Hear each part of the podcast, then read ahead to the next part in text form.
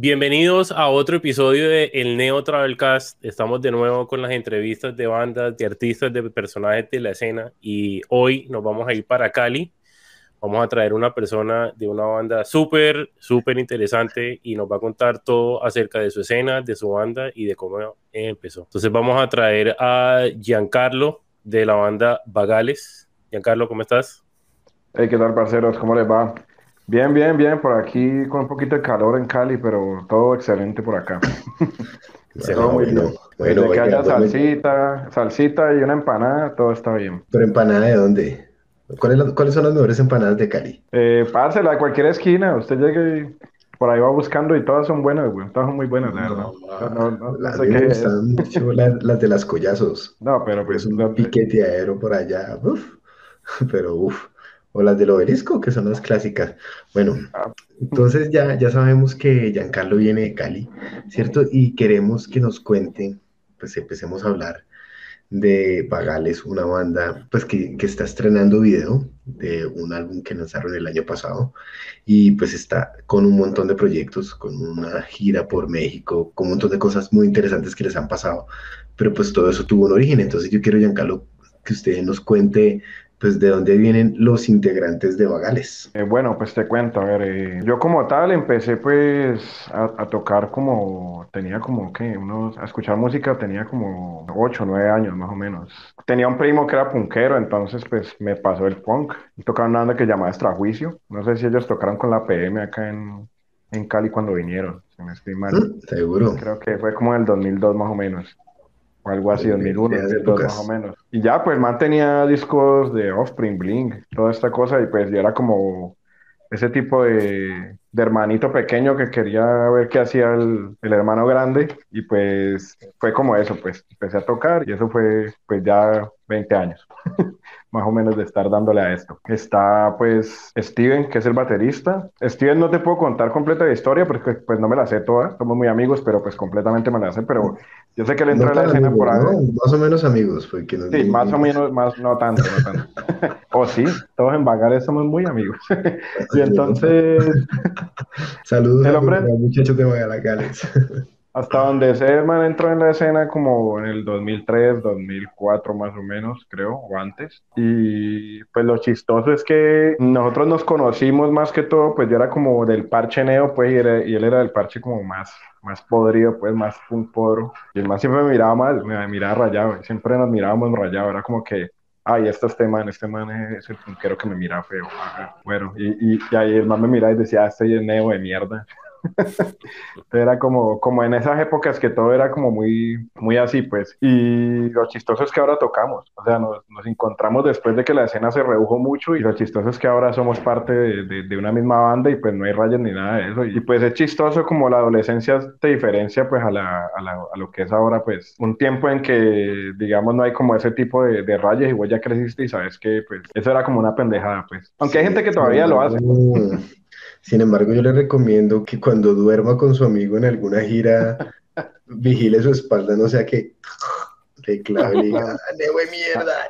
Maldito Neo. al fin, al fin. Por fin me gané su confianza hasta que pude. Sí, como ahora sí, güey, perra. Sí, pues el hombre ha estado trabajando mucho con la escena desde mucho, mucho, hace mucho rato. Tiene un sello que se llama Maldita Sea Record. Estamos hablando de Steven Science. Y pues ha apoyado mucho la escena de aquí con la grabación pues de bajo costo y también hasta gratis de muchas de las bandas de aquí de Cali, de lo que es el punk y, algunos otros géneros. Entonces pues el hombre ha estado en la lucha y le ha encantado siempre la música. Y Paul, pues Paul es un rolo que llegó aquí a Cali y conocimos, yo conocí en una banda que tenía, que se había acabado una banda de punk rock técnico que, que o skate punk, no sé qué, llamaba True Believers, que yo tenía antes, como en el 2012 esa banda se había acabado y tocamos hasta con Satanic Surfers y todo allá en Bogotá en, un skate punk. Pero esa banda se acabó y pues decidí como formar otra banda, mirar a ver y a esa banda llegó Paul y pues yo me salí de la banda porque no me gustó mucho, pero pues el man, el man quedó como, como chévere como toca este man, miremos a ver si podemos hacer alguna, alguna cosa. Entonces el man, quémeme, quémeme el teléfono. Bueno, en realidad no, pues, no tanto, pero sí sí fue como que, ve, necesito tocar con vos, vos tocas, pues, bacano, o sea, vamos a hacer algo. Y yo como que, no, parce, yo ya no estoy, interesado en la música, estoy ya fuera de ello, fuera de ello. Hasta que me convenció el huevón ese y pues me mostró una canción que tenía y pues ahí empezó la cosa. Hasta donde yo sé, pues por un poquito de historia, digamos, es, antes escuchaba mucho punk rock, después estuvo muy todo en la escena hoy y pues ahora está aquí en Cali viviendo en Bagales, pero, pero pues él siempre estuvo muy acercado a la música en Bogotá, pues. Bueno, pero como un man que te quiere dar en la jeta, eh, como lo es Steven, empieza a tocar contigo. O sea, ¿cómo empezó eso? Ya me contaste un poquito de la historia con Pablo, pero no con Steven. O sea, ¿cómo se forma la banda en sí? En ese tiempo Paul se va para Bogotá y pues estábamos buscando un baterista para Bagales. Y no quedaban muchos bateristas, pues digamos, que estén interesados en tocar como punk rock acá. Había como una baja de la escena, la verdad, en ese tiempo. Entonces, un amigo le dice, un amigo en común le dice a Steven, ve, este man está buscando un man para hacer una banda de punk rock y pues vos tocas batería, ¿por qué no le hablas? Entonces, cuando me llegó el mensaje él al Facebook o al Messenger, yo dije, este man, ¿por qué se está escribiendo, marica? O sea, era como que esa, esa cosa extraña de uno decir, este man que que bueno, no hablamos, nunca nos conocimos ni hablamos, pero pues sabíamos que había como un rayo ahí, pero un rayo rependejo que ni siquiera no sé si era rayo que era. pero bueno, en todo caso el man me escribió y, ah, voy a estar armando una banda de punk, yo quiero tocar allí. Y simplemente cuando se hallamos fue como una candela así, o sea, fue muy bacano tocar con el man. O sea, si hubiéramos hecho la banda hace 20 años, creo que hubiera sido una banda que hubiera sido muy buena. pero bueno, en todo caso nos encontramos después del tiempo. Y ahí fue que entró a Gales, o sea, me pareció que él mantenía una experiencia muy buena, que digamos la, la energía que, que, hubo fue muy bacana, ese día nos quedamos hablando de música, cosas así. Y ya, pues eh, empezamos a, a, meterle a la ficha a la banda. Esa fue como la, la, llegada de Steven. Oiga, bacano, Giancarlo. ¿Y Bagales, porque ese nombre Bagales, ¿de dónde salió? ¿Del mismo lugar de donde dicen Locadio? ¿O cómo es? Eh, no, pues eso lo escuchamos en Los Simpsons. Eso fue cuando, cuando le dicen a Otto, a Otto le dicen, creo que le dice Bar, veo, no te llamaron Vagal, sino Vagales, como que Vagales era peor que ser un vago, o sea, que, que es lo peor, pues. Pero nosotros lo apropiamos como si fuera un plural, pues, para todos, para los tres como si fuera Bagales, entonces le pusimos así y pues básicamente pues el papá de Paul le sacó un significado que era como que digamos ser un, un vagal es como ser un buen vago, entonces tener como digamos vos sos un vago pero sos responsable, tenés tu dinero, trabajas, tenés tus cosas, pero sos un vago de mierda. o sea, igual tenés que sostener la vagancia de alguna forma. Si sos vago, ¿Quién te, va, ¿Quién te va a sostener tu vagancia de andar de vago? Nadie. O sea, los papás, ah. como siempre. no, pero los, pues- hijos, los, hijos vagos de los papás? ¿Todos viven con los papás todavía o qué? no, por eso te digo que un, buen vago no es el vago que, que, está como arraigado hacia los papás, sino un vago que trabaja, que tiene sus cosas, y, pero igual es vagal. O sea, un vagal responsable, como se, se auto se autopaga su vagancia, eso es como la idea. Ah, bueno, pero bueno, la, la, verdad es que de Vagal es muy poco porque empezaron la banda y prácticamente grabaron. O sea, ¿cómo, cómo fue ese proceso para llegar al primer álbum, al primer, al álbum debut llamado Vagales? Pues bueno, después de muchas cosas, pues digamos que, que pasaron, pues, o sea, es que hemos llevado en la escena bastante tiempo, entonces dijimos como que, ve, pues, con Steven y, y, y hablando, dijimos, ve, pues nosotros no estamos como para pues para andar perdiendo tiempo, cuando necesitamos hacer algo ya y salir de una vez. Entonces, pues empezamos a componer las canciones, a meterle fuerte. Y ya que Steven tenía el estudio, pues se nos dio más fácil eso. Fue como tener todo terminado, tener unas nueve, creo que el, primer álbum tiene ocho o nueve canciones, tener todo terminado y meternos allá a grabarlo durante unas semanas y darle fuerte a eso. Obviamente, pues durante las grabaciones, pues hubo algunas farras, cosas así, pues sí me entendés, hay, hay, hay, hay veces que uno no llega a grabar, digamos, por tan vagal que está, que está muy borracho, que no vino, que, que empieza a ver como cosas de esas, pero igual al final salió, ¿sí me entendés? Y, le metimos toda la fuerza y pues ahí está el primer álbum que fue el, el homónimo Vagal, después como tal no le pusimos ningún nombre y pues fue completamente autoproducido por nosotros, esa fue como la, la idea, o sea, Bagales pues, es un cúmulo de cosas, digamos, yo me encargué de lo que es, digamos, la, la distribución de prensa, distribución de radio, todo ese tipo de cosas, eh, videos, lyrics. Steven se encargó de grabar y Paul se encargó de masterizarlo. Eso fue lo que, lo que hicimos. Fue como un trabajo muy en equipo, pues, en el cual pues gastamos, el dinero fue como de, la, de, las, de los transportes y eso y la luz que gastamos grabando.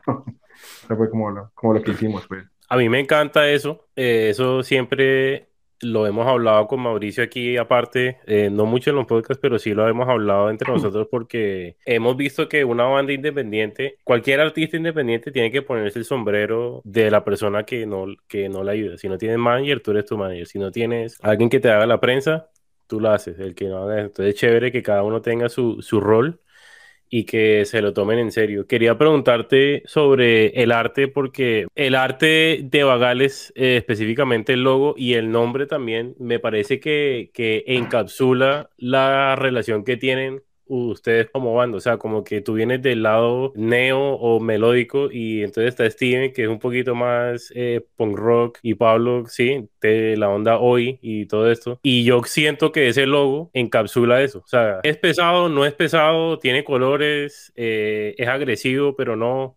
Entonces, no lo habíamos pensado así realmente. Yo sí lo veo así porque sí, el diseñador, pero me pareció chévere. Entonces, ¿cómo fue el proceso? De creación, quién lo hizo y todo. Pues el, el diseño lo hizo un amigo que llama eh, Lex Price, él es de allá de Bogotá, fue el amigo de Paul, de hecho él ha diseñado las dos portadas de los dos álbumes y pues siempre nos ha gustado mucho como lo ha hecho, el, man pues nos ha hecho el favor, digámoslo así, y le gusta mucho la banda, entonces nosotros le dijimos que queríamos un gato porque primero estábamos pensando como en un lobo o algo así, pero pues dijimos, no, pero pues necesitamos algo que sea realmente vagal y pues pensamos que los gatos son realmente muy vagos porque hacen lo que les da la gana y no son como, digamos, siguiendo a la manada o, o, haciendo, o digamos, haciéndole caso a su amo o algo así. Si un gato, vos le decías algo, si le da la gana te responde y no, no, o sea, es como, como esa la, la, la goma. Entonces hicimos que fuera el gato y el man lo hizo y nos gustó y pues quedó allí plasmado y pues ahora en el segundo álbum, en el segundo álbum también tenemos pues el gato pero pues como de espaldas con la chaqueta que dice Vagalis. Entonces ese fue como la como lo que hizo el Dex Price hizo la, la, portada, pues es un ilustrador muy bueno allá en Bogotá, pues para que sigan el trabajo de él, cualquier cosa si lo, si lo quieren buscar, muy, muy bien en Instagram lo pueden encontrar. Entonces eh, tenemos este álbum debut, ¿cierto? Y cuéntenos, bueno, cómo lo promocionaron.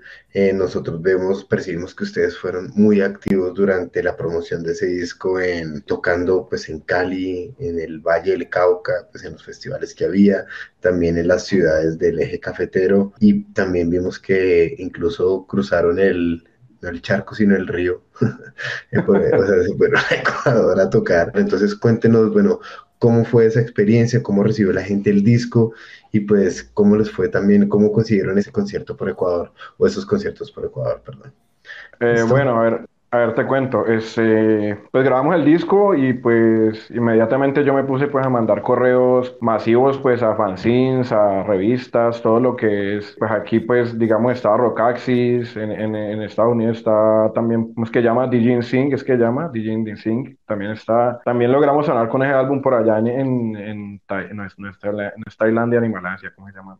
Bueno, es un programa que es por allá asiático, que es radial. Entonces, pues la idea fue mandar correos, correos, correos a todo lo que se nos ocurriera y viéramos por allí. Pues más que todo ese trabajo el mío. Pues traducir en inglés, escribir todo y pues salieron muchas publicaciones de eso. Pues hasta Radiónica sonaron varias canciones. Esa fue como la idea. Después empezamos a hacer, pues yo le llamo como Tour Weekend, que fue como digamos, aquí todo el mundo camella, ya las bandas, pues, digamos, yo no sé, el, que, el que diga voy a hacer un tour toda la semana y además aquí en Colombia, pues creo que no es así, eso es como más en otros lugares, ¿no? O sea, que, que las bandas van lunes, martes, miércoles, eso aquí en Colombia siempre es sábado y domingo.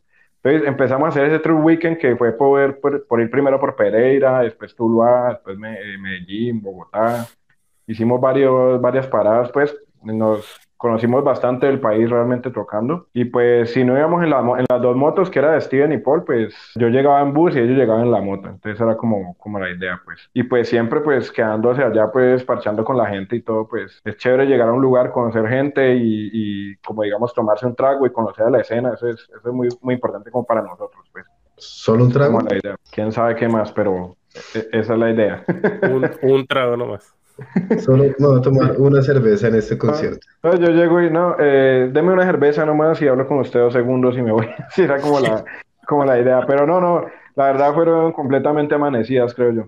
Hablando con la gente, tomando y la, gente es un trago bastante largo. Entonces, no, cada que llegamos a un lugar siempre pues como que buscamos es como conocer a la gente y hablar con ellos Y pues conocer amigos, tener nuevas, nuevas amistades, esa es como la idea cuando vamos a algún lugar, a algún país, esa es como la idea. Y lo de Ecuador salió en un, un evento de tatuajes que pues trae bandas internacionales y Paul lo consiguió y pues nos pagaron los pasajes y eso, eso fue un viaje, la verdad, eterno. No sé cuánto fue, creo que fue mucho más porque en ese tiempo pues estaba lo de Venezuela que estaba todo el mundo saliendo allá. Para entrar no hubo problema, pero para salir había mucha gente tratando de salir y fue como una fila como de 12 horas para salir de ahí de Ecuador. O sea, fue horrible. Yo me dormí como 10 veces en esa fila, me levantaban, volvíamos a, a, a hacer la fila, o sea, eso fue un trajín bravo y lo peor es que yo pues allá me dieron, o sea, el del evento fue muy bueno, fue un, solo un man que era fan de la banda, un querido ahí, pues como con exploit, peinaba así reparado. Y, el man pues fue muy chévere porque nos dijo, eh, yo solo vine a verlos a ustedes. Era el único como que conocía a Bagales, fue, fue re chistoso y la otra gente pues estaba ahí, la verdad, un buen sonido, buena organización, todo muy bueno. Y pues la cosa fue que allá nos dieron un, bueno, más que todo a mí, yo probé un, un trago que se llama hervido, algo así. Creo que se llama hervido. No, hervido, eso es, pues es como un, trago caliente. Entonces llegó un, yo no sé qué era, pero era un indio, pues así, así un indio ecuatoriano brutal. Y llega y me dice, vea, va a tomar esto, esto tiene de todo, de todo tiene. Y yo, no, no, no, si tiene de todo, no, muchas gracias. Entonces me dice, me dice, ah, sí, ¿cómo es que dicen en tu tierra? ¿No te lo vas a tomar, maricón? y yo, ah, ¿cómo así que, qué, maricón? Llego yo y me, lo, me lo echo de una y el peor guayabo que he tenido en toda mi vida. y volviendo para Colombia, o sea, fue, fue la verdad. Hasta cosas vi, yo creo que eso era como un viaje astral, yo no sé qué fue lo que me dio ese en realidad, pero hasta, cosas vi por la ventana, yo, o sea, fue, fue la verdad una experiencia pesada ese, ese trago y por, por no dejarme decir maricón terminé, terminé más loco de lo que necesitaba. Cayó en la trampa ecuatoriana. puede ser, puede ser que eso fue. Pero sí, en, general todo pues bien por allá, o sea, la, la banda bien, todos, la gente con la que tocamos, la comida excelente y pues eso fue un viaje, pues lo único malo fue la verdad las 12 horas de fila de, de la, del regreso. Sí, esa vaina debe ser pesada. Tú ahorita estabas tocando el tema de, de haber ido a, a Tuluá y, y, otras ciudades que me parece interesante porque de pronto son ciudades o pueblos que uno como que no piensa que hay punk o que hay una escena. ¿Por qué les parece a ustedes importante tocar en ciudades que no sea Cali, Medellín, la misma de siempre? No, pues igual de todas maneras siempre es llevar como el mensaje y, pues que te conozcan tu banda en muchos lugares y lo que te digo, pues conocer muchas personas que valen la pena en la escena, digamos que, que trabajan por su escena local y que hacen conciertos y además también nos han hecho como la invitación, hay gente que le ha gustado la banda y dice como que ve, ¿por qué no vienen acá? Y pues nosotros la verdad no tenemos discriminación ni nada, somos parchados con eso. O sea, no tenemos ningún problema en, el lugar que nos inviten, vamos a llegar. Pues eh, la última vez fuimos a Circasia, a Caicedonia, también hemos estado, hemos estado en lugares que uno piensa que no, que no hay mucha escena, pero realmente la hay. Y también veo que hay un fuerte circuito punk en los lugares que van aledaños a Bogotá, digamos que lo, lo que se fue a y este tipo de lugares. Yo no pensaba que hubiera tanta escena, pero al final sí, sí hay mucha escena y uno piensa que no, pero pero es muy chévere ir a ese tipo de lugares y conocer la cultura, la comida, el licor no, la verdad, pero sí, la, la comida más que todo y ese tipo de cosas. Pero sí, es como, como muy chévere que haya una escena activa en, en los lugares que uno piensa que no, que no realmente no, no podría haber escena, pero sí la hay y, es, y a veces es muy grande. Bueno, muy bien, muy bien esa historia. Yo creo que eso es una, pues, de todo lo que nos está contando Giancarlo, eh, para todo lo, todas las personas que tienen banda, pues hay muchos mensajes. Primero, se puede tocar en cualquier ciudad de Colombia en cualquier pueblo de Colombia. No solo hay que apuntarle a Bogotá, Cali, Medellín, las grandes, sino también, no sé, Tuluá, ¿no? Como es que era Caicedonia, que no sé dónde queda, pero... Es como eje cafetero, valle, valle pegando con eje cafetero, más o menos. Ah, ya, eso. Entonces, claro, me imagino que en todos esos eh, fueron al, al bar rockero del, del pueblo, ¿cierto? Y allá, y allí iban de todo, ¿no? O sea, el man que le gustaba Limp Bizkit, Blink, eh, Carlos Vives, pero dos manes parchados porque era un evento en el pueblo, ¿no? O sea, ir a escuchar una bandita de rock, tomarse unas cervezas, al final me imagino que, que ese era el plan, ¿no? Sí, mira que hay una escena pues buena allá, pues digamos en Caicedonia cuando fuimos había, era como un evento en un skatepark y había varias bandas de punk. O sea, realmente no era como, como que uno diga, no, un poco de rockeros que escuchan de todo, ¿no? Era, había como una escena de punk grande con skates y una buena tarima, y uno dice, ve, pues cagada. O sea, no pensé que esto fuera así, pero realmente realmente hay una, escena como activa en, este tipo de, localidades. Y lo otro, pues es si usted quiere salir a tocar, mande correos, mande mensajes, comuníquese. Si usted quiere que lo pongan en, una, en un programa de radio en Indonesia, Vietnam o... en, Era Indonesia, sí, Indonesia. Este ah, Indonesia. Oh, Espérate que pasó el gato y cae y me tumba el. el me tumba todo. Eh, Pero bueno, si usted quiere sonar en una emisora, de, en un programa de radio, pues, o sea, lo único que tiene que hacer es que mandarles un correo, mandarles una, un kit de prensa, una información que ellos puedan leer. Que ellos Así funcionan las cosas ahora. Y ya, entonces, pues, no, no, hay limitación para eso. Ahora, 200 le responden tres, pero pues igual de todas maneras, ahí están. Pues tres es mejor que nada, porque es, que es verdad que hay bandas y hay personas que dicen, yo no les voy a escribir porque no me van a responder. No, sí, pues no mentira, no es, no es verdad, no es de 203, no es broma, pero sí te responden bastante. Hay mucha gente que que le importa realmente la música. Y hay veces que hay gente que ha escrito que me ha dicho como que, ve, yo nunca había escrito, escuchado el punk de Colombia. Bacano que me hayan escrito. O sea, nunca había escuchado nada de Colombia. Ahora no sé qué es la música de Colombia. No sabía que había punk en Colombia. Ahora son la representación del punk en Colombia, gracias a usted. Pues ahí está, por lo menos en Indonesia son la banda más grande colombiana. sí, algún día haremos un tour para allá. Sí, vale, bueno, sí, no, no, está muy bien. Y bueno, entonces ahora yo quiero que hablemos de algo que ustedes lo vivieron desde adentro, ¿no? O sea, como ciudadanos, como personas que viven en la ciudad, pero también pues como un actor importante en todo lo que tiene que ver con propiciar espacios, organizar conciertos, unir a las bandas, etcétera. Y fue el estallido social. Para quienes no lo recuerdan bien, pues más o menos entre abril, mayo, ¿cierto? Del año 2021, pues hubo un estallido social en Colombia, al igual que lo hubo en Chile y en otros, y en otro, y en otros países, y que, sigue, y que sigue pasando ahorita en Perú.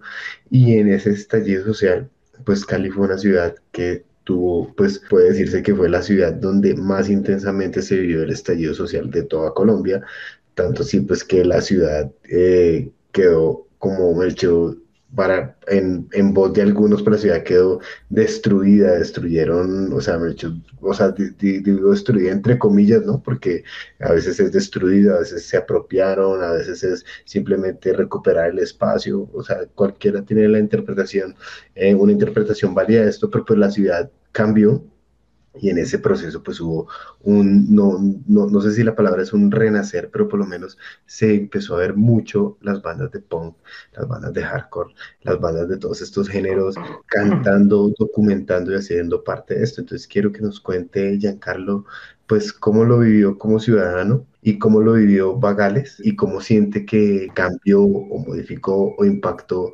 desde una perspectiva de la escena del, del punk y, todo, y todos los géneros afines, pues este suceso en Cali. Pues como persona, la verdad fue algo muy traumante, pues yo creo que para todos fue muy fuerte lo que pasó, pues no hay que esconder que fue algo como la, la fuerza pública destruyó la integridad de muchas personas. Eh, a mí me tocó, pues digamos, un allegado que es sobrino de, de un amigo mío, muy, muy, muy punk rock, de, por sí, que fue Nicolás Guerrero, sobrino de mi amigo, fue asesinado por la policía. O sea, eso fue cosas que, digamos, nunca pensamos, digamos, que uno le fuera a pasar, pero pasan. Yo pues estuve, pues, obviamente, pues, en, en, el velorio de él y todo, o sea, fue algo muy fuerte y como muchos de esos hubo muchos adolescentes y personas que perdieron la vida. Entonces, la verdad como ciudad eso fue muy traumante, hay veces que no se podía dormir, o sea, no sabíamos qué hacer realmente. Yo llevé mucha leche, llevé agua, a, digamos, a los puntos estratégicos que eran cerca acá de mi, de mi comunidad, pues para ayudar, digamos, a las personas que están protestando y que, pues, que están poniendo el pecho allá, porque pues a uno no le tocó, pues, eh, eh, como, como en carne propia, porque pues uno le da, le da cosas, o sea, yo, yo sí salí a alguna protesta pacífica y con la música, pues, como decís, tratamos de apoyar, de la, de la forma de la música y de una forma pacífica pero esas otras personas están recibiendo mucho maltrato de parte del gobierno, el cual no, digamos que, que no nos escuchó, nos, nos dejó en, digámoslo, en visto. eh, como se dice ahora, y, pero pues fue, digamos, algo como ciudadano fue traumante, la verdad. Fue muy difícil, muy difícil vivirlo. Pues ver todo en llamas, eh, creo que no es fácil, pero pues es algo que era necesario y que, que había que demostrar que, pues digamos, aquí en, ya estamos cansados de ciertas cosas y que puede pasar ese tipo de situaciones, así que pues al menos se le demostró al gobierno que su pueblo necesita ser escuchado, así haya que tomar, pues, digamos, la protesta fuerte en, en, brazos. Y como, como bandas, pues, pues, digamos que apoyamos, tocamos como en cuatro puntos estratégicos de lo que es, lo que fue el estallido, que había varios puntos, uno que era la biblioteca en el Paso del Comercio, el otro era, fue en el puente de, de Jubita y había otro que fue, fue pues ya el, más fuerte que es en Puerto Resistencia, en Puerto Resistencia, de esos tocamos en dos, pues hubo mucha gente, mucha gente apoyó la, la escena, la causa, habían bandas de punk, de metal, de todo y pues la idea fue esa, unirnos contra una causa y desde la música pues tirar, dar un mensaje de que no, no había que quedarse callado y que había que que apoyar desde la forma que uno pudiera apoyar, así no fuera ir a, ponerse pues a, darse con los antimotines, pero de alguna forma apoyar lo que, lo que estaba pasando, pues. Entonces, pues eso fue lo que hizo la música, buscar espacios y pues lo, lo, bueno fue que no hubo ningún problema, digamos, en cuanto a que, aunque en algún momento llegaran a sacarnos, a golpearnos o algo así, pues lo bueno fue que pudimos tocar todas las bandas hasta el tiempo que, que había y pues se hizo ese tipo de protesta, pues digamos, pacífica en cuanto, en cuanto a la música. Eh, también en La Luna, que es un puente, también estuvo tocando de ambulantes ahí, estuvieron tocando varias bandas ayudando, pues antes de que obviamente hubieran los tropeles, porque pues se llegaba hasta cierta hora que podíamos tocar y de ahí ya sabíamos que teníamos que irnos porque pues la cosa iba a calentar. Es más que todo como eso, como eso es lo que te puedo decir en cuanto a lo que fue el estallido social. Disculpa que me haya extendido un poco, pero la verdad ese, eso fue bastante importante aquí en Cali y pues fue algo que nos marcó pienso que, que ese tipo de, de, cosas que pasan ayudan mucho a que una cena se una, ¿no? O sea, siento que en Cali siempre han sido unidos, de pronto antes entre géneros, como siempre han habido ciertos conflictos, pero me encanta escuchar que, que no solamente era punk, sino que era cualquier tipo de punk, cualquier tipo de banda de metal, de hardcore, dándole duro a ese mensaje para que pues se sintiera, ¿no? En ese lapso de tiempo me imagino que ustedes grabaron, se fueron para el estudio y el, el año pasado sacaron un disco que se llama Insania y quería que nos contaras un poquito de eso, o sea, cómo, cómo fue ese proceso eh, las canciones, si tuvieron algo que ver con todo lo que pasó, eh, cómo pasó, dónde lo hicieron, con quién y todo. Cuenta eh, Dale. Pues hablando ya de este álbum que es Insania, pues que se demoró un poco porque el otro lo sacamos como en el 2018 más o menos, o, a finales. Demoró un poco en, pues, por lo mismo vagos que somos, no, no, no, habíamos compuesto, estábamos mirando a ver, entonces pues ahí pues igual la pandemia también nos afectó, la verdad, pues en cuanto a composición y eso, porque nadie podía salir ni nada. Eso aprovechamos para editar unas, pues para yo editar unas sesiones que habíamos hecho y que habíamos grabado y me puse a editar eso. Y eso pues lo colgamos a YouTube y eso fue como lo que sacamos que eran unos en vivos. Y pues sí, la pandemia nos, nos, nos retrasó el trabajo, digámoslo así, pero también nosotros como vagales también retrasamos un poquito. Entonces pues que, que, mucha juerga y eso y, y, joda, pero nunca componga. pero bueno, de todas maneras ahí ya le pusimos eh, como pare a eso y dijimos, bueno, vamos a sacar esta vuelta, ¿con qué lo vamos a hacer? Nos pusimos a componer, a terminar, pues hicimos nueve canciones para este álbum. Hay unas que, digamos que, que hay unos temas que son, pues pueden escucharlo, pues igual en todas las plataformas. Hay unos temas igual que hablan como de, de la misma ciudad que vos decís que, que tiene que ver, pues digamos, algo que tiene que ver como no con el estallido social, sino con lo que es Cali. Esa canción pues la escribí yo y habla como de, todos los problemas que se ven aquí como, como vivencialmente como ciudadanos puedes tener en Cali y que pues es difícil de afrontar, digámoslo así. De ahí entramos a, eh, pues entramos a pedirle pues la colaboración, digamos, pues como no había el dinero para grabar realmente, le pedimos la colaboración pues a la comunidad y hicimos pues una rifa de un buzo, unas gorras, una pañoleta y creo que un tatuaje para el que se lo ganara. Entonces empezamos a hacer una rifa y la vendimos como a 10 mil pesos. Eh, gracias a esta rifa fue que pudimos hacer la grabación, porque pues todo el mundo compró la rifa y ya teníamos el dinero, la gente pues que nos ayudó, muchas gracias. Eh, hicimos la rifa de, esto, se la ganó el batero de una banda que se llama Domination y pues bueno, decidimos buscar pues un sonido nuevo eh, que no fuera pues en el estudio de Steven y terminamos grabando en un lugar que se llama Carne Débil, aquí en Cali, que es más pues especializado en bandas de hardcore y post-hardcore, pero tienen muy buen sonido, graban muy buena música, entonces decidimos trabajar con ellos y logramos sacarlo allí. Eso fue, fue como lo que, lo que hicimos para sacar ese álbum. Y Giancarlo, una pregunta. Yo leí, ¿no? Que lograron donde una persona de la banda Mico, ¿cierto? Eso sí, exacto, sí. Que Donde Mico, Miguel. pues es que sacaron disco el año pasado y es una banda que le recomiendo a cualquier persona que quiera escuchar música muy pesada, muy bien hecha, de como una, como entre onda post-hardcore, hardcore, no sé. Es muy bueno, pero me gustaría saber qué sienten que les aportó esta persona con ese, con esos antecedentes, con ese marco, pues un poquito más pesado al sonido y a la forma en que quedó el disco. ¿Cómo aprendieron o cómo pudieron eh, verse influenciados? Sí, es que como te digo, pues a diferencia, digamos, de, no sé, de, de Bogotá, o como tú me decías ahora que había cosas que, que el Raye y eso, o sea, yo a Miguel, el dueño de, de, de lo que es Carne David y el guitarrista de Mico, y a todos los de Mico los conozco desde que somos muy pequeños. Es que como aquí, pues digamos, no hubo, después del 2000 algo, no hubo una escena muy grande de cada escena. Entonces todos eh, nos parchábamos con todos relajados, o sea, era como como que los hardcore, los de emo, los neo, los punk, pues siempre tuvimos problemas con los punk, digamos que ahora todo es más relajado, pero sí, sí estábamos en una comunidad todos. Entonces yo a Miguel ya lo conocía y sabía que era un gran guitarrista. Él pues nos dio muchos aportes en cuanto a lo que era la grabación. Por ahí alguien me decía, no, parce, a mí no me gusta que, que este man me diga nada. Como que yo quiero hacer lo mío y ya.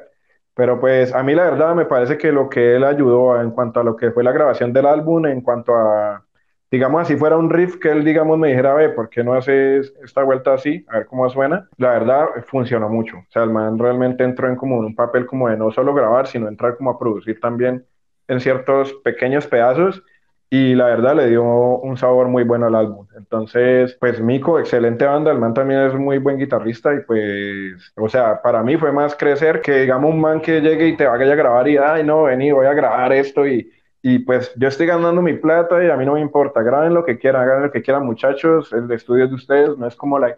Es, es bueno tener ese calor aquí en Cali de que de que, digamos, yo lo conozco a él desde que éramos muy jóvenes, digamos 15 años más o menos. Entonces, desde que teníamos como 15 años. Entonces, es como eso lo, lo chévere, digamos, de la escena de aquí, que es muy unida en, es- en esa parte. Y que el man, pues, como nos conocemos, no le da miedo de decir, ve, esto, hagamos esto así o, o esto así.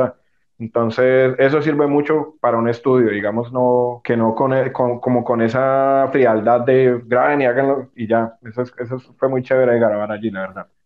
Lo recomiendo mucho. Bueno, aquí, aquí yo creo que nos quedan también varios mensajes de Vagales. Primero, eh, para grabar no hay que tener la plata, hay que tener las ganas de grabar, porque la plata se consigue, los recursos se consiguen, y si uno, pues, o sea, si uno ha desarrollado como banda un, pues, un, seguidores, ¿no? Si, o sea, tiene amigos, si es una banda que, que está en comunidad, que, que digamos que juega a ser parte, apoyar a los demás, pues es muy fácil luego, digamos, recibir el apoyo de todos en forma de dinero. Y sobre todo, pues claro, si ustedes les hubieran dicho es para un trago largo, pues de pronto les dicen como a- está claro, loco. sí.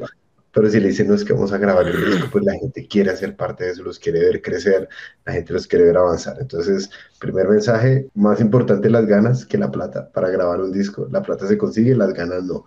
Y lo segundo es, pues también aprovechar la oportunidad de cuando están en un estudio donde el productor, el ingeniero, pues tiene otras influencias, déjenlo entrar, ¿no? O sea, eso no significa que si el tipo es metalero, el disco va a salir metalero, eso es imposible, pero en cambio el disco sí va a tener un matiz diferente.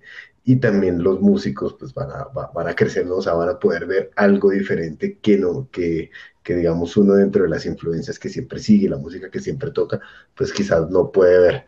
Listo, muy, muy interesante eso y pues esa es otra de las, otra de las grandes cosas que estamos aprendiendo hoy con los no tan vagales como, como su nombre los dice. ¿Qué Sí, opinas? digamos, No, no, no, de, de Vagales no tienen nada porque, o sea, primero se van para Tuluá, ¿cierto? Después para Caicedonia y el año pasado se van para México. Todo independiente, sin la ayuda, bueno, me imagino que algo hicieron para, ¿Cuántas para- rifas hicieron? sí, cuántas rifas hicieron, cuántos tatuajes hicieron. Eh, No, no, no. Y, no, pero, o sea, me parece increíble que, que una banda independiente de Colombia le meta la ficha y diga, hey, ¿por qué no nos vamos para México? O sea, ¿qué los motivó a irse para México y cómo pasó todo? Pues bueno, básicamente, pues vos sabes que llevamos mucho tocando, pues hay mucha gente que está metida en la música hace mucho tiempo. Digamos que uno siempre como que quiere algo más, digamos, digamos, hay gente que aspira a muchas cosas y yo, pues digamos, lo que aspirábamos nosotros era, era, como cosas diferentes. Entonces yo sí quería como, al menos con la música, hacer un tour por fuera, quería mirar cómo era tocar por fuera, qué se sentía, digamos, no, no estar en tu cúmulo de siempre, digamos, en tu zona de confort. O sea, siempre que sentía que alguien nuevo escuche tu música y que le parezca una mierda o le parezca bien. cualquiera de las dos está bien. Esa fue como, como la cinta y que, pues, digamos que, pues sí, eso, querer salir de Cali, querer salir de Cali y mostrar. Entonces llega y me llama un, un, amigo conocido acá que organizaba un festival que se llama Calibre y entonces me dice, ah, no, yo lo llamé y le dije, ve, vos me has dicho siempre de, esas, de esos estímulos del gobierno que le dan a uno para hacer giras, para, para grabar. Entonces el man me dice, parce, vaya mañana, que eso lo van a cerrar mañana. O sea, corra ya o vaya ya, güey, corra porque eso lo están cerrando en este momento. Y yo, pues, no podía en ese momento, llamé al bajista y le dije, ve, eh, móvete, güey, andate para allá que van a cerrar esa mierda y esa, y esa mierda, pues, hay que aprovecharla, güey. Entonces, el man fue, captó la información, todo lo que, lo que se necesitaba, realmente tiene su, su visaje para entrar, digamos, hay que, digamos, llenar mucho papeleo y ese tipo de cosas, pero logramos que, pues, digamos, quedara uno de los estímulos del gobierno de gira, digamos que se llama, se llama escena internacional, como mostrar algo de lo que es Cali, digamos, esto es para cualquier artista, género, lo que sea, así sea una obra de teatro, pues puedes postularte. Esa es como, como la idea. Entonces, bueno, hicimos todos los papeles, todo lo que nos, pedían se hizo a, la margen de la letra y pues resultamos ganadores de esa, de esa convocatoria, que fue los, de, para artistas. Y de ahí fue lo más difícil, que fue pues cuando ya salió todo, pues como no sabíamos si uno va a ir o no, porque eso se lo dicen así como faltando como un mes para dejar preparar el viaje, me tocó empezar a llamar a bares y a lugares de, de México, a llamar y a decir, ve hermano, yo tengo una banda de punk rock, nos pueden dejar tocar allí y también nos apoyó un sello que se llama Docil Records, ellos han llevado muchas bandas de, de lo que es Bogotá y Medellín, pero el man solo me da los números y sin conocer, llame, llame, llame, llame. Buenas, eh, hablo desde aquí de Colombia, yo soy tal eh, ve, podemos ir a tocar a tu bar, a tu ciudad. Bueno, en todo caso, las personas muy amables de una dijeron, hágale hermano, vénganse para acá que nosotros le, les armamos el show. Pero fue así como muy, muy difícil, la verdad, empezar a llamar y pues uno sin saber qué le, qué le van a decir, si es verdad que, que ve, vamos a organizar el show, si lo van a organizar. O sea, uno se va así como confiando en la gente, pues, y confiando en la escena. Y eso fue como más que todo lo que pasó con el viaje y así fue que se logró. Esa fue la, la idea. Yo creo que impresionante. Otro mensaje que nos dejaba Gales, cuando le dicen que no hay apoyo del gobierno, del Estado a la música, es mentira. Lo que no hay es gente que vaya por ese apoyo y que, y que haga el trabajo que hay que hacer. Eh, yo creo que con Dani hemos hablado mucho de, de muchos estímulos que se quedan ahí, que la plata se la devuelven al Ministerio de Hacienda porque dicen no se la gastaron. Y yo no pues creo que se la devuelvan. Bueno, pero bueno, por lo menos se la devuelven a, alguien. o sea, no, queda en la gente para la que alguien de muy buena fe la gestionó, o sea, algún funcionario, alguna persona de un departamento, de una secretaría de cultura dijo, quiero que generar este estímulo para que las bandas se den a conocer y pues no sucede, entonces para qué luego, luego le dicen, deje de pedir estímulos que la gente no los pide. Entonces, por favor, pídanlo, o sea, busquen, la información circula, está en, en todos los sitios web oficial de las alcaldías, de las gobernaciones, de los ministerios, y lo único que tienen que hacer las bandas es aprovecharlo. El caso de, de ustedes es parecido al de Tres de Corazón, que también por algo de alcaldía de Medellín, pues se fueron de gira por España, ¿cierto? Entonces ahí está, ahí está la oportunidad, no sé si otras bandas lo han hecho, pero pues puntualmente estos dos casos eh, los conocemos. Ahora yo quiero que nos cuente, bueno, pero ¿qué, ¿qué, pasó en México? ¿Fueron y tocaron y ya? O sea, no, no les pasó nada chistoso, fue como tocar y volverse. Sí, pasaron, la verdad, muchas cosas. nada. bueno, eh, pues primero que todo te cuento que pues chévere porque pues uno que, digamos que no una persona, digamos que tenga pues modo, digamos, de decir, eh, voy a coger mi banda y me voy a llevar todos estos huevones y vamos a ir a hacer un tour por allá a Europa. No, no, así no es la, nosotros no vamos así, ojalá lo fuéramos eh, tener, eh, tener, el dinero, pues, pero pues, digamos, eh, uno tiene otras responsabilidades y tiene que hacer muchas cosas, ¿no? Pues con su vida. Entonces, pues, básicamente la comida, pues, súper brutal, la verdad. No, comer eh, comerlo en México como es, digamos, a mí me encantaba ya la comida mexicana, nos encanta y la comíamos acá y pues la comida fue brutal, la verdad.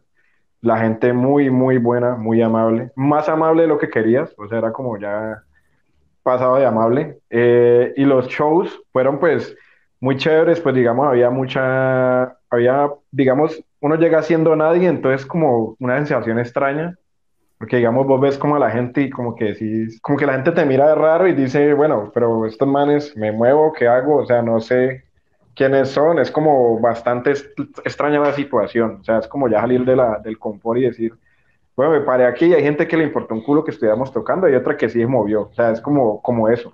Y los toques más que todavía como de 20 a 50 personas, o sea, fue como algo así más o menos. Pues tuvimos una, como, una, como un, tropezón con, con, no tropezón, sino como una banda allá que, que es muy conocida. Pues digamos que nos quedamos en la, en la casa del man y hubo mucho, mucho desorden, mucho desorden, digámoslo así, demasiado. ¿Trago corto o trago largo? No, uno muy largo, la verdad. y fue así como que como que no sé, nos tocó salir corriendo allá básicamente. ¿Y qué banda era? Como, que ya está desconociendo la, la, la, situación. Eh, no sé, no sé. yo no creo. Esta banda llamada Van Troy. Van Troy se llama. Es una banda de mexicana muy conocida. O sea, se fueron de vagales. Sí. Eh, sí, hicieron honor a su nombre. Sí. Después hubo otra cosa extraña que fue que salimos de allí y pues salimos de allí en una camioneta, en un Uber que, que nos estaban transportando, era un man como, como rockero, entonces decidimos cogerlo para, para todas las, las travesías que hicimos. Y digamos que, que, el, que, el, que el man era re buena gente y un momento a otro paramos en un hotel y, llega un, carro de policía así, pero pues no como los de acá, sino como así, o sea, super película, llega y para súper fuerte y, el policía dice, acá están. Y yo como que, no, esto qué pasó, Dios mío, no, esto, uy, o sea, y estamos reborrachos, peor aún. como la que migra, la migra. No dice, no, pero no, no, estamos cruzando el hueco ni nada. bueno, en todo caso es que el man llamó otra patrulla que frenó igualmente de fuerte, o sea, así como que, y yo dije, no, ¿qué pasó aquí? O sea, nos, nos van a joder o algo. Entonces el policía, dígame, deja, saque los papeles, saque los papeles, y yo saqué los papeles que estaba un poco ebrio y yo como que, ¿dónde está eso? ¿Dónde está eso? Bueno, les pasamos los papeles y lo extraño es que el man de la camioneta que nos iba transportando llega y, y le dice a la policía, ve, yo soy el cuñado de tal. Y yo como que, bueno, y, y este man, ¿por qué dice eso? Es que, ah, sí, vos sos, ah, ya el hermano de, eh, tu hermana se casó con el general, ¿cierto? Sí, no, ah, sí. Ah, bueno, listo, entonces no, váyanse. Yo ya sé quién sos vos, sí, váyanse. Y yo como que, o sea, es como una cosa que uno dice, no, que salvada tan hueputa, güey. O sea, que uno diga, o sea, yo dije, ahí nos jodieron, yo no sé qué iba a pasar, la verdad. O sea, si iba a tocar dar plata, lo que sea, pero pues fue muy cagada ese, ese momento. bueno, no sé en México como sea, pero, pero sí, fue, fue como una de esas anécdotas que uno dice, marica, o sea, estaba recagado en la tanga. Nadie quiere meterse en problemas con la policía así Claramente. en cualquier país, ni siquiera en Suecia, ni en Suiza no. se quiere meter problemas con la policía. Sí, sí, sí. No, en ningún momento, güey, en ningún lugar. Entonces sí fue como, como esa salvada, así como re extraña de la suerte que uno dice, este man porque tenía que ser el, el hermano de la, de, de, la novia general o lo que sea, güey. O sea, fue re, recagada esa experiencia. Entonces, pues bueno, en cuanto a cosas cagadas, esas. Eh, ¿Qué más?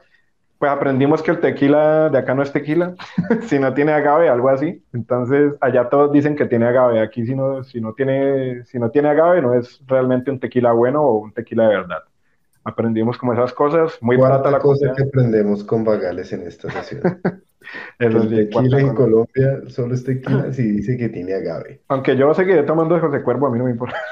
Pero bueno, en todo caso, en todo caso no es buen... de la corte. no es buen tequila. Según eso, es de la morgue, eso, el, clásico de la morgue que cuando era punk tenía como 15 años, hágale a eso. Pero bueno, el viaje muy exitoso, la verdad. Tocamos en un lugar que se llama El Chopo, que ese también tocó conseguirlo. Ese sí nos tocó escribir a un correo y apenas lo estaban abriendo, entonces fue chévere porque era el regreso del lugar en la, después de la pandemia. Entonces apenas están como reabriéndolo. Eso es una plaza ya, no sé si han escuchado, es una plaza muy grande de rock.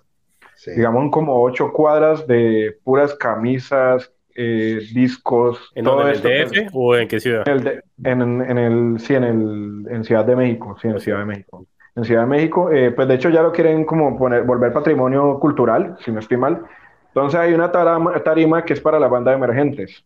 Eh, ahí en esa tarima tocamos, pues también tocó hablar con el man, la verdad pues sí costó como 120 lucas, costó tocar ahí, pero pues era un lugar que la verdad fue el mejor toque de la gira y pues que era algo que digamos vos decís, bueno, como banda podemos invertir en un lugar que nos vaya a hacer mostrar no solo en un bar, sino como en un lugar que es público. Entonces la verdad la inversión valió la pena, fue como el mejor lugar, eso pues la gente compró cassettes, camisetas, firmamos hasta autógrafos que uno dice como que, que yo le decía a la gente, vos no quieres mi firma ahí, en serio. Y además, no, sí, yo, dale, dale, dale, firmalo. Entonces fue como una experiencia muy, muy bonita en cuanto a eso, pues. En cuanto a eso fue, fue muy chévere. Y pues, de, más cosas, pues todo muy bien. Conocer, conocimos bandas, grabamos como una sesión por allá, pero sesión en vivo. Y pues sí, de, de muchas cosas que les podría pues contar del viaje, pues, pero fue fue muy bacano compartir eso, pues digamos, con, la, con las personas que, que, formaste un proyecto, que digamos, eh, han estado luchándola y, han, y, han, y, le han dado fuerte, pues digamos que, es como una recompensa pequeña que sirve para mucho, digamos, una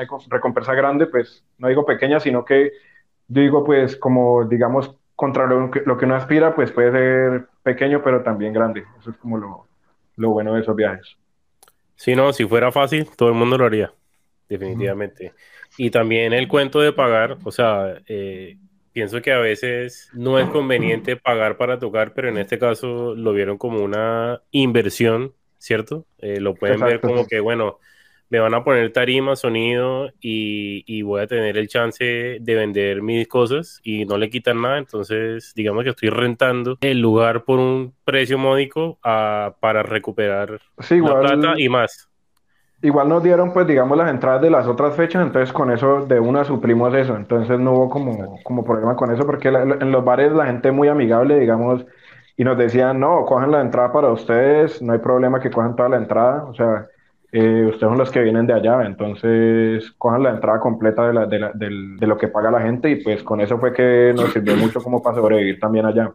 Exacto. Y ahora tienen amigos, tienen bandas, tienen lugares, tienen contactos. Ustedes se, se regresaron con seguidores nuevos, se regresaron con, con eh, gente, sí, con una lista para la próxima. Muy, muy bien. Bueno, ahorita quería pasar un poquito a hablar sobre, sobre el video que sacaron ahorita en diciembre, si no estoy mal, que se llama Papel. De pronto me cuentas un poquito sobre la canción y pues también cómo lo hicieron, quién se hizo cargo de todo y, y algo curioso que pasó eh, grabación.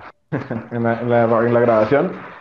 Pues digamos que uno le mete toda la, la, ficha a una banda, pues. Cuando estábamos grabándolo, pues las sesiones de grabación, digamos que, que ese calor, digamos, uno metido ahí y todo.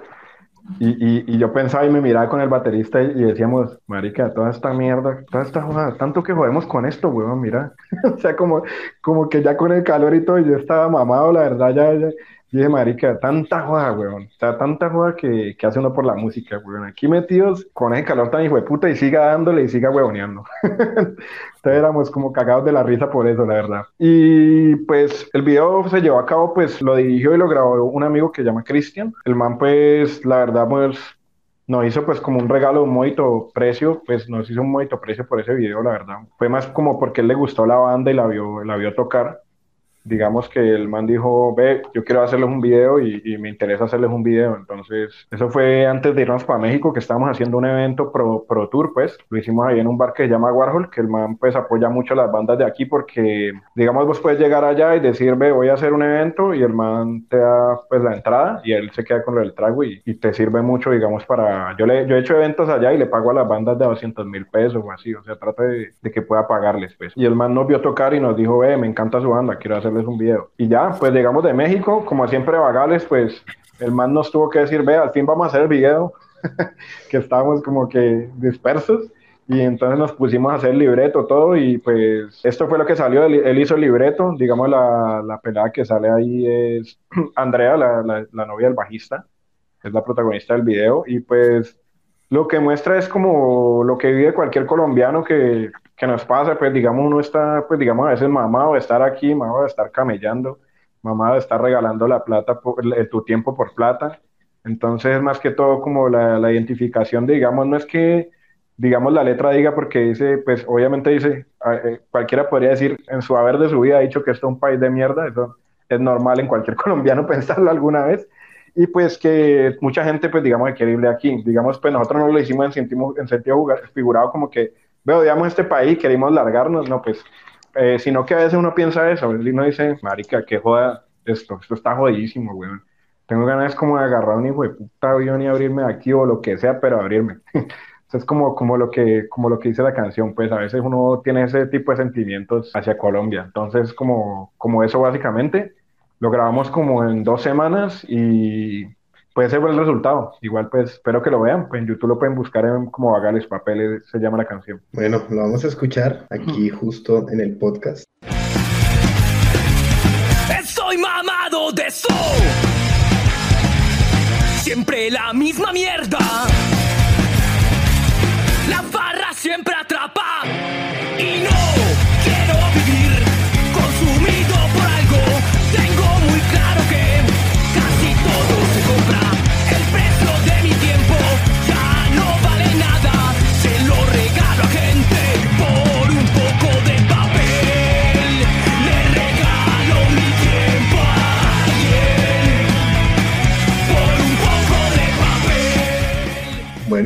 Muy interesante la canción, el video. Me gusta mucho que se ve eh, lo que en algunos lugares de Colombia se conoce como la ciudad de hierro, pero en Cali se conoce como la rueda. No sé por qué le llaman la rueda a los juegos de atracciones, a los el las Riverview Park.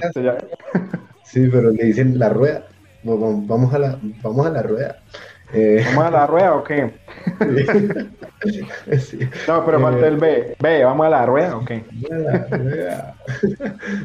bueno, entonces, eh, ya hablando de rueda, em, pues sabemos que Pagales hizo parte del compilado Maldita Sea Punk de Maldita Sea Records, que es el sello del baterista donde puso 16 bandas del underground eh, caleño, un, muy buen documento, pues documentalo, el, es una foto de la escena en el 2020, se los aconsejo a todos escucharlo, eh, adquirirlo pues para apoyar, para apoyar esta iniciativa.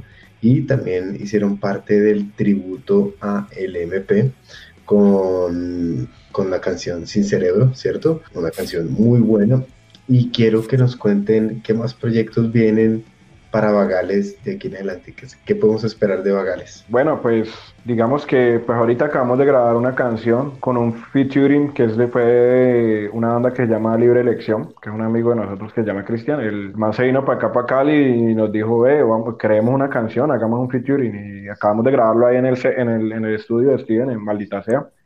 Eh, pues igual sí, recomendando que escuchen pues, el álbum de, de, la copila, creo que él ya está sacando el segundo este año, está prensado, entonces pues pueden comprarlo, pueden comprarlo con nosotros o, con, o pueden escribir a Maldita Sea Records. Pues que puede ser de Vagales, yo creo que la idea es pues llegar a allá promocionar este álbum en Bogotá, creo que tenemos algo para marzo, por ahí está más o menos la fecha, eh, creo que sería antes del concierto en Mirencolin, vamos a ver que esté con, concretando la cosa. Sí, la idea es como girar con este álbum acá en Colombia, que no hemos tenido la oportunidad de ir a Medellín, Bogotá, entonces vamos a ver si podemos eh, buscar estos lugares que para, para ir a mostrar pues el álbum como tal y tocarlo completamente y pues las otras canciones.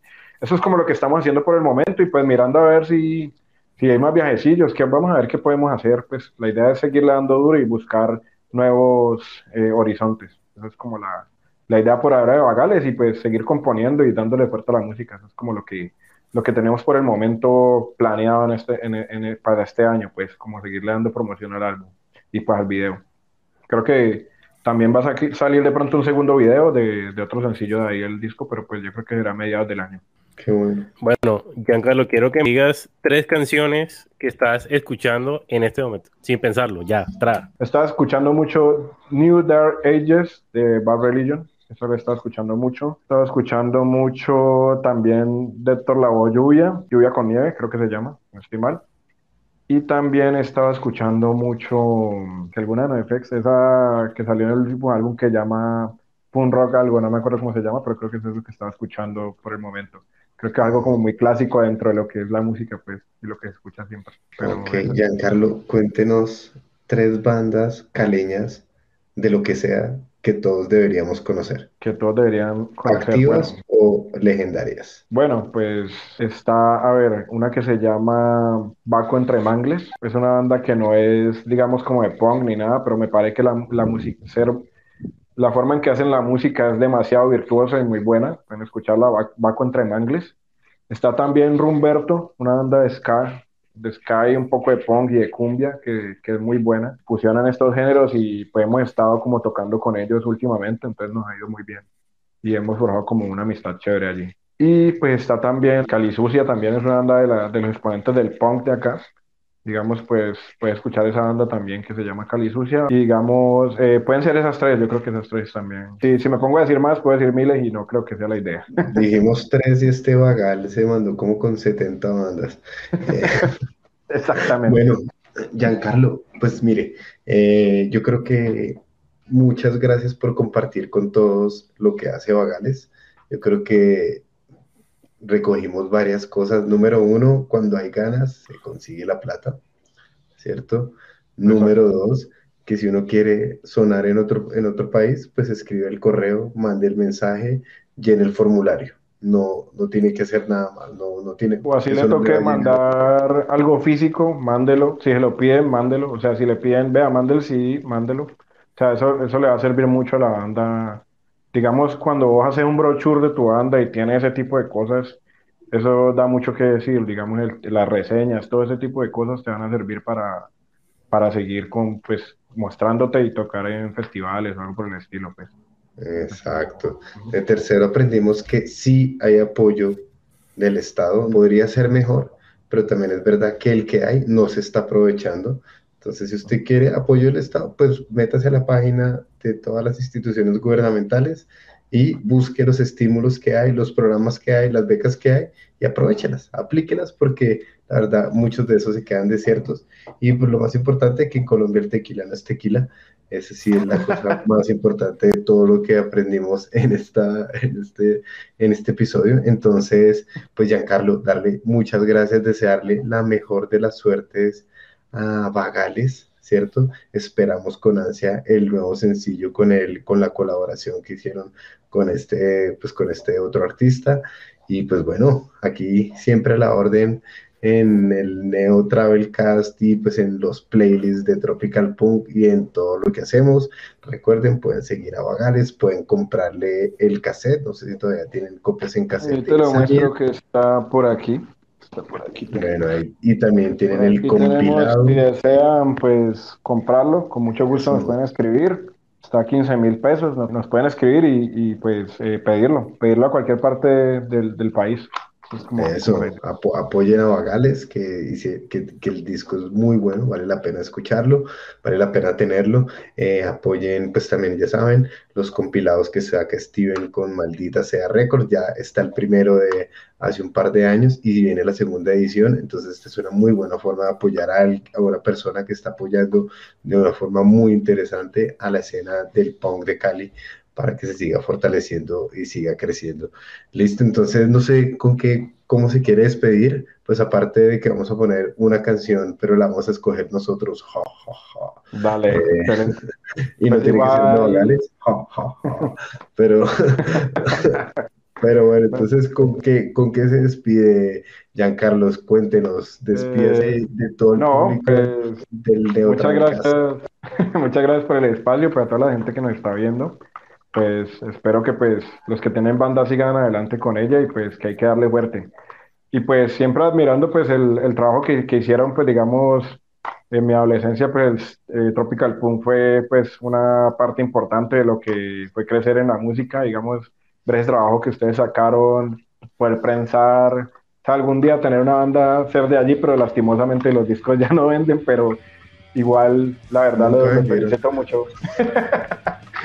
Bueno, es- pero hay historias que vi por ahí que ustedes salieron hasta en Billboard, o sea, hay cosas que aquí nadie sabe de Billboard, o sea, que, se, que o sea, sé que hay, hay artistas que lo saben, pero pues como underground es muy difícil eh, figurar en algo como eso. Entonces, la verdad, pues sigan apoyando lo que está haciendo el Neotravel, el Neotravel Cast y eh, Tropical Neotravel, o sea, lo que está haciendo con el, con el, con las bandas, apoyando las bandas, Tropical Punk Record, eh, que haya vuelto y seguir pues viviendo de lo que, lo que realmente fue. O sea, eh, lo, lo importante que fue y todavía sigue apoyando las bandas, digamos, con este espacio. Entonces, la idea es que, que sigamos adelante todos.